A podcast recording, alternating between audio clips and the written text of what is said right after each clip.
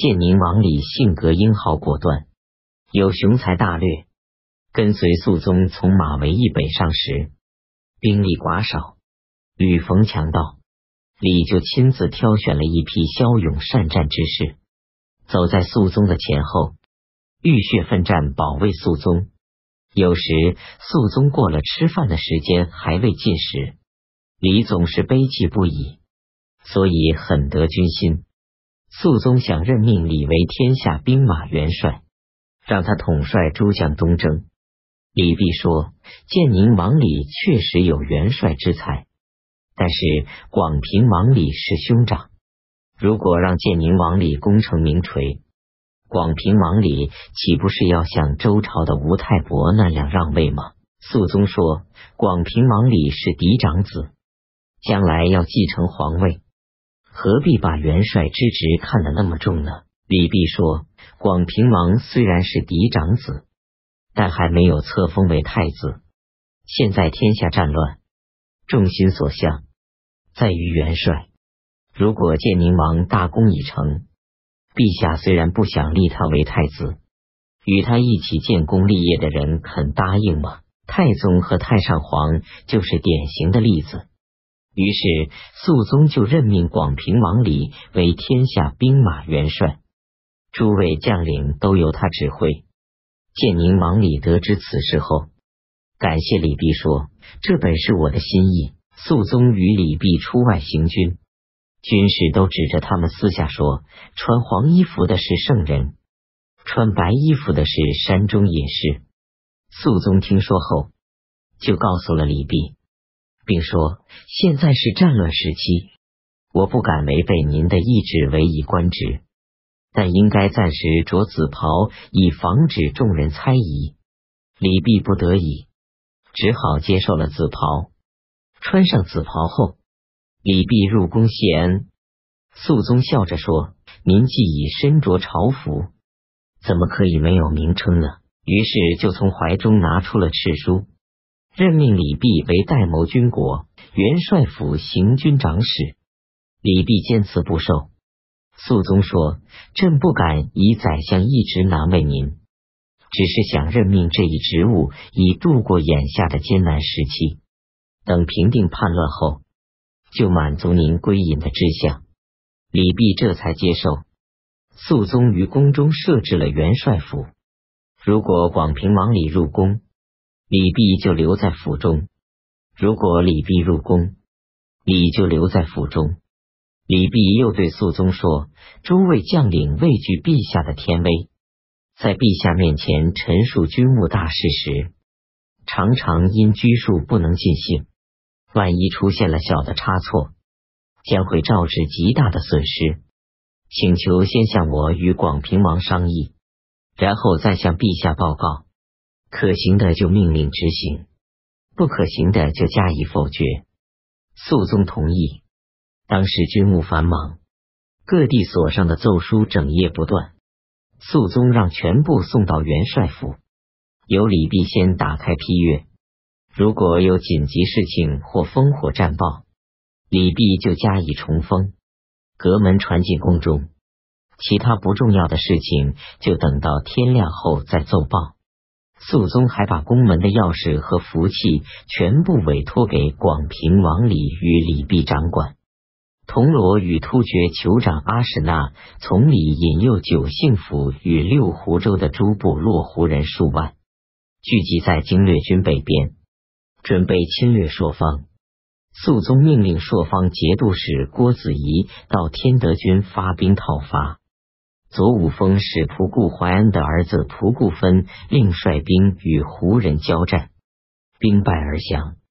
不久又逃了回来，被仆固怀恩责骂后杀掉。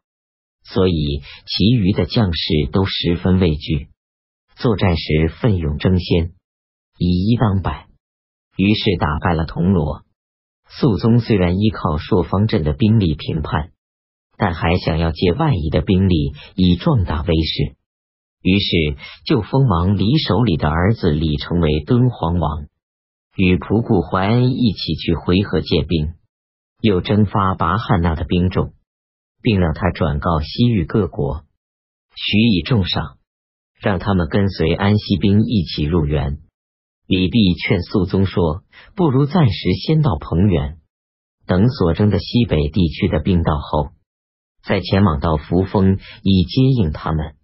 那时丝织品、布帛等庸调也到了，可以供应军队。”肃宗同意。戊辰十七日，肃宗从灵武出发，内侍宦官边令成从叛军中逃回，被肃宗杀掉。丙子二十五日，肃宗到达顺化郡，韦建肃等人从成都到达，奉上传国宝器和玉册，肃宗不肯接受，并说近来因为中原地区战乱，所以暂时管理百官，怎么敢乘此危机时刻立刻就继承皇位呢？群臣坚决请求，肃宗不答应。于是就把传国宝器和玉册放置在另一座殿中，如早晚礼拜父母那样去礼敬。肃宗因为韦建肃原来曾依附杨国忠，所以对他很冷淡；又因为久闻房的声名，所以对他很热情。房对肃宗谈及时事，陈词慷慨，感情激昂，以致肃宗为之而动情。所以，对于军国大事，多与房商议。房也以平定天下为一任，知道的是没有不做的。其他宰相只好拱手避位。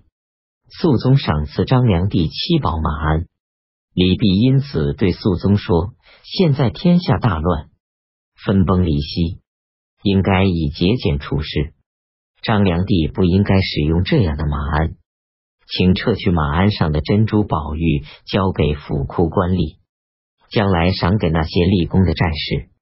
这时，张良帝在自己的房子里对李泌说：“您和我是相亲，何必这样呢？”肃宗说：“李先生是为了国家的事业着想。”于是命令立刻撤去。此时，建宁王李在房外的阔舞下哭泣，被肃宗听见，已十分惊奇。就召来问他为什么哭泣。李回答说：“我近来非常担忧，战乱难平定。现在看见陛下从谏如流，虚心待下，用不了多长时间，就会看见陛下迎接上皇返回长安，所以喜极而悲泣。”张良帝从此憎恨李泌与建宁王李。肃宗曾经在闲暇时对李泌谈及李林甫的事。说要下敕书，让诸将攻克长安后，挖开李林甫的坟墓，焚烧他的尸骨，把骨灰扬弃。李泌说：“陛下正在平定天下，为何要与死者为仇呢？那尸骨又知道什么？这样做只能表示圣上的德行不够宽宏。再说，现在跟随安禄山反叛的人，都是陛下的仇敌。”如果他们听到这样的举动，恐怕会阻止他们悔过自新之心。肃宗听后不高兴，又说：“李林甫这个奸贼，过去千方百计的想要动摇朕的地位，那是朕是朝不保夕。朕所以能够保全，实在是上天的帮助。再说，李林甫也十分憎恨先生，只不过是没有来得及害死您罢了。”您为何还要可怜他呢？李泌回答说：“这些事情我怎么能不知道呢？只是因为上皇在地位快五十年了，太平安乐，不料一朝祸起，天下大乱，只好远避巴蜀。南方气候恶劣，上皇年纪已大，如果听到陛下有这样的敕书，一定会以为陛下是为了报复废掉为妃的仇恨。”心中惭愧，万一因此感愤成病，天下人就会认为陛下心胸狭隘，容不得君父。李泌还未说完，肃宗已泪流满面，走下台阶，仰天礼拜说：“朕没有想到这一点，是上天让先生您来告诫我的。”于是抱着李泌的脖子哭泣不已。一天晚上。肃宗又对李泌说：“张良娣的祖母是上皇母亲昭成太后的妹妹，上皇十分思念他，所以朕想把梁帝立为皇后，以慰藉上皇之心，如何？李泌回答说：“陛下在灵武时，因为群臣都希望建功立业，所以即皇帝位。这并不是陛下私心想要做皇帝。至于家事，还是应该等待上皇的命令，不必过急。这只不过是时间早晚的问题。”肃宗同意李泌的意见。南诏乘唐朝大乱之机，攻陷了越郡的会同军。占据了清溪关，寻船蛮和票国都归降了南诏。